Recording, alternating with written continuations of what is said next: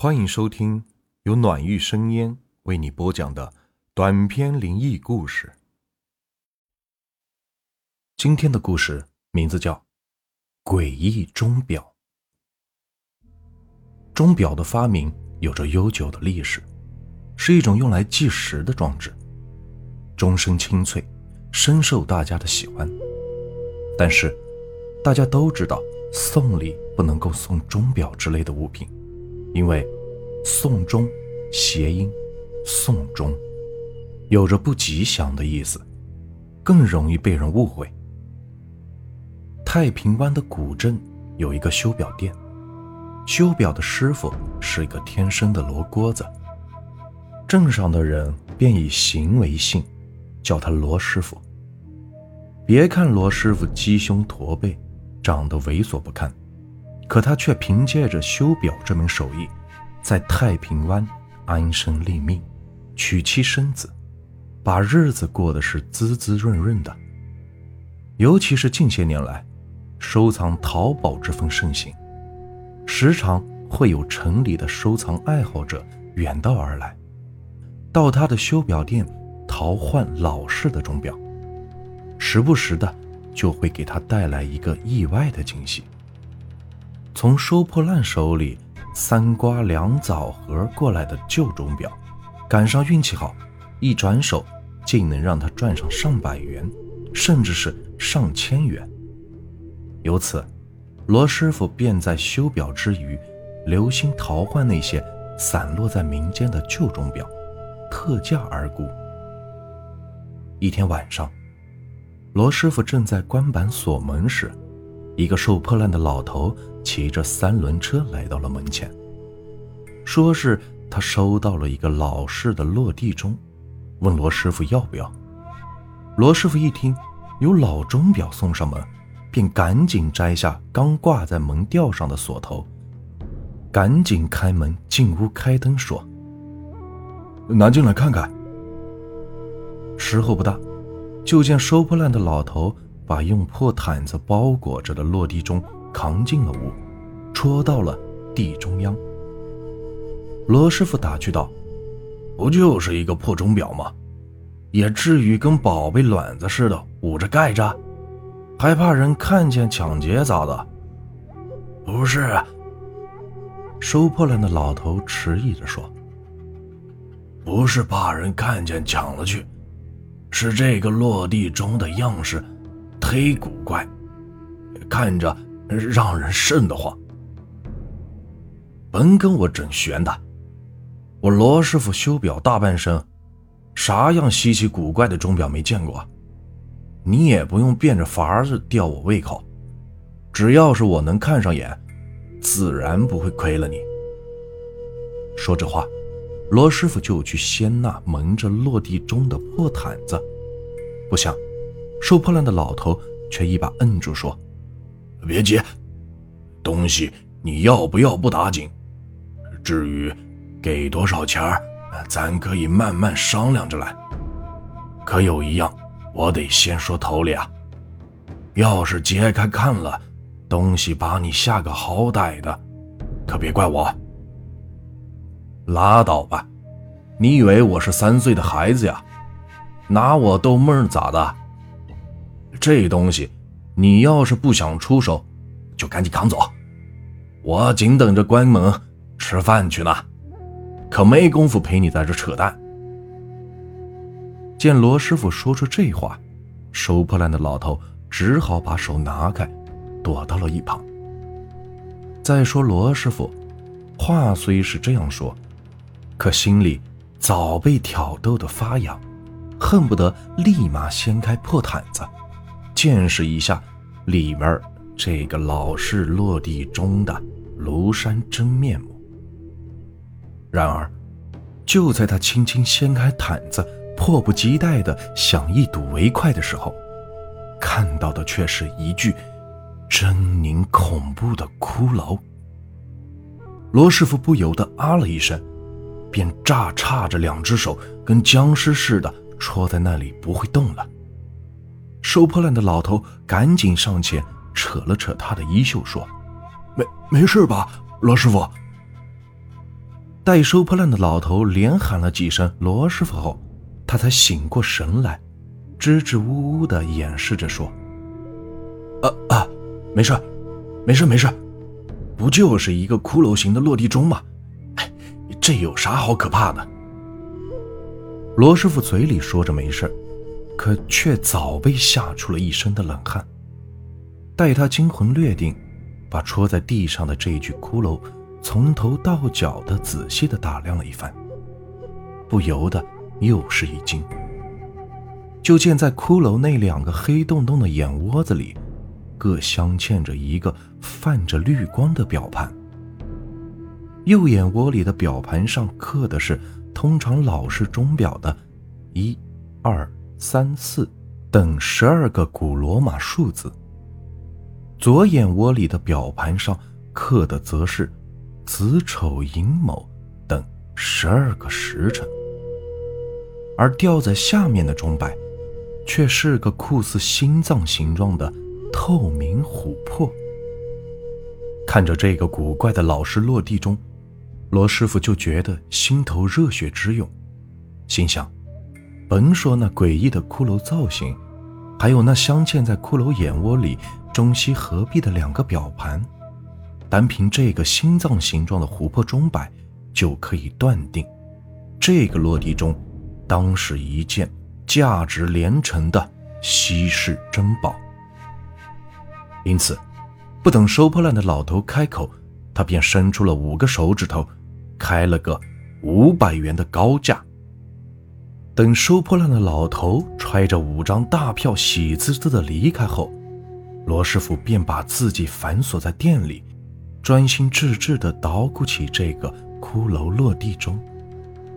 可他又拆又卸，又擦又泥的，直直捣鼓了一个通宵，却怎么也没能让落地钟走动起来。此后，罗师傅便吃住在店里，一有空就研究起这个不能走字儿的落地钟。罗师傅修表几十年了。小到手表、怀表、马蹄表，大到座钟、挂钟、落地钟，什么样的钟表他都修过。就连县里老邮政局钟楼上的大钟表出了毛病，都是来专车专门接他去修。可没想到，却让这个骷髅落地钟给难住了。他废寝忘食，绞尽脑汁，足足研究了有一个多月。可他也还是没能找出毛病，把它修好。为此，弄得他是心力交瘁，疲惫不堪。后来，在家人的一再劝说下，他只好暂且罢手，把那个骷髅落地钟挪到了墙角，用床单蒙起来，不再管他。一天，镇上的一个老中医来店里修怀表，进门刚一看到罗师傅。便不由得吃了一惊，说：“罗师傅，你的气色咋这么难看？不会是得了病吧？”罗师傅讪笑着说：“呵呵呵，没事儿，这阵子手头活多，有点累。不对，光累绝不会让你累成这个样子。来，先让我给你把下脉再说。”说着话。老中医让罗师傅坐下，把胳膊放到了桌案上，随后他也拉过了凳子坐下，用三根手指搭在罗师傅的手腕处，一边切脉，一边闭目沉思。约过了有半个钟头，老中医才慢慢的睁开眼睛，用一种怪异的眼神看着罗师傅问：“你最近？”是不是遇到了啥子不干净的东西了？老先生说这话是啥意思啊？从一进屋，我就见你面色灰青，暗藏煞气。经刚才的牵脉，又在你体内发现了鬼脉，此乃邪虫侵身之兆。怎么，你们行医的先生也信迷信啊？这不是迷信，老医书上说，百邪癫狂所为病。好了，说这些你也不懂，你就说说，最近遇没遇到啥子怪异的东西吧？听老中医这么一说，罗师傅不由得想到了那个诡秘怪异的恐怖落地钟。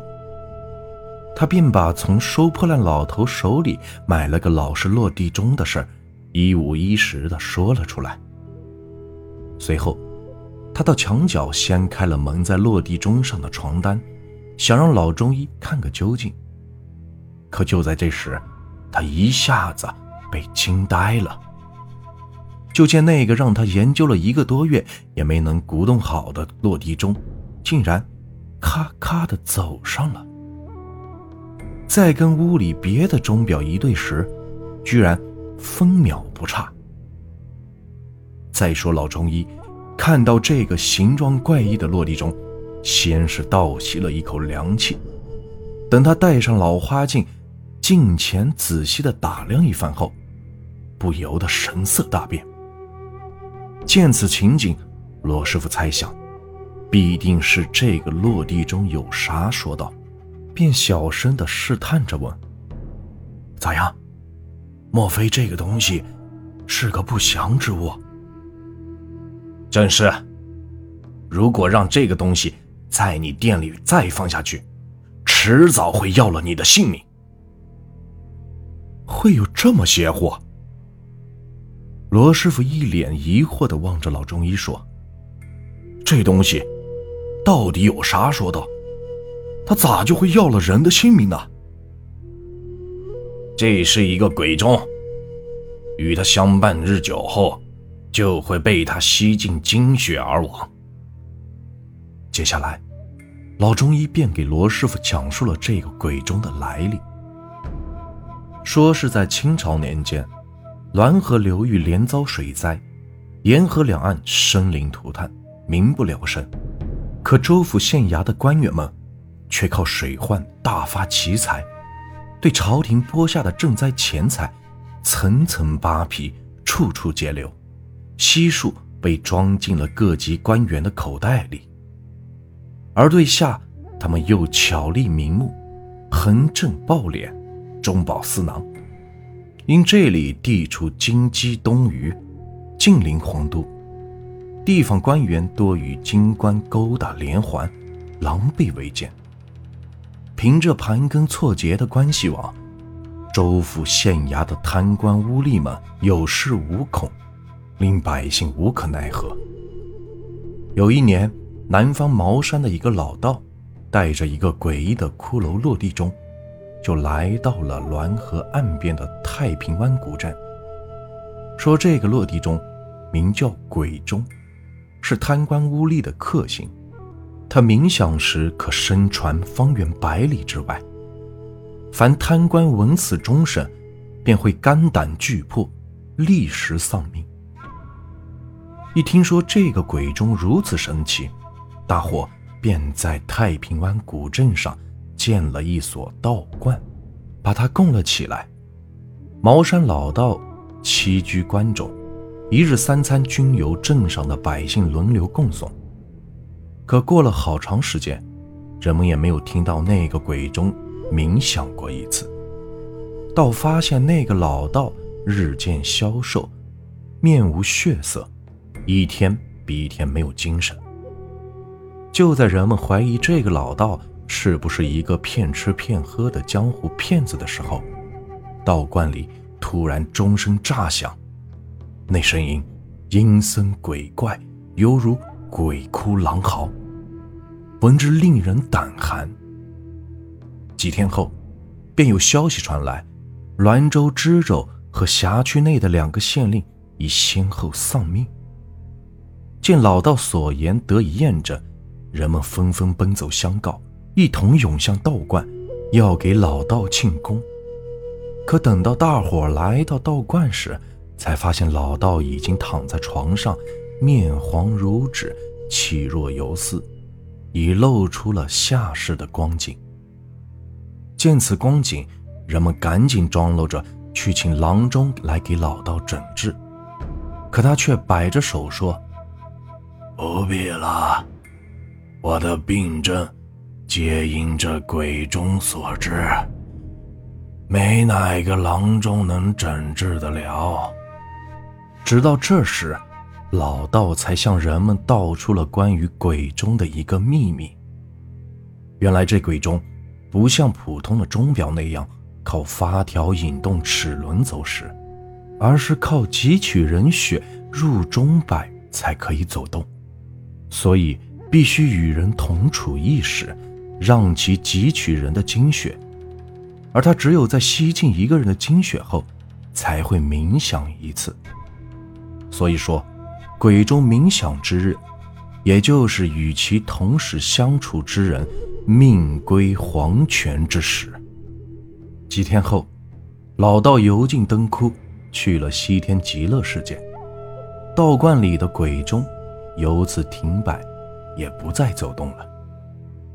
直到后来，有人被贪官们逼的是山穷水尽、走投无路，而挺身进入道观。鬼钟才又重新的走动了起来。此后，太平湾古镇道观里的鬼钟每年都会冥想三两回，而鬼钟每冥想一回，便会有两三个贪官丧命。后来，这一事传到了州县的衙门，官府便以妖言惑众的罪名拆毁了太平湾古镇的道观，鬼钟。便从此销声匿迹。听了老中医讲了这个鬼钟的故事后，罗师傅似乎想到了什么，他赶紧凑到落地钟近前，去看那个心脏形状的钟摆。就见那原本晶莹透亮的琥珀钟摆，竟然清透了血色。待探身子用鼻子一闻，果真有一股子血腥的气味。看到了吧，他就是靠你的精血在走动。老中医说：“一个人能有多少的精血呀？经得起他日夜二十四小时的吸食吗？赶紧把它扔出去，要不然非把你的精血吸干不可。可，可这是我花了五百块钱买下的，就这么扔了？行了，先保命吧。”还心疼你那五百块钱呢，真是，让我说啥好呢？好好，你啥也别说，我听你的。晚上，晚上我就把它扔出去。罗师傅说，到晚上就把这个鬼钟给扔出去。可等到了晚上，他却变卦了，倒不是还在心疼那五百块钱，而是对老中医起了疑心。自打老中医走后，他就翻来覆去的想这事儿，心说：想我活了大半辈子，跟钟表打了几十年的交道，也是土生土长的太平湾人，咋就从没听说过鬼钟之事了？而你一个行医看病的先生，却把他说的是头头是道。不会是探听到我得到了这个价值连城的落地钟了吧？而编个故事来蒙我吧？不过，这落地钟倒也的确有点怪。这明明捣鼓了一个月不能走字儿，而放到墙角却又自己走上了。可要细想呢，也许是当时修的时候哪个零件没弄合适。放那里赶巧碰一碰，对了词儿，自己呢就走上了。至于那个钟摆上的血，兴许就是老中医趁我不备偷着抹上的，也未可知。眼下这世道，人心难测呀。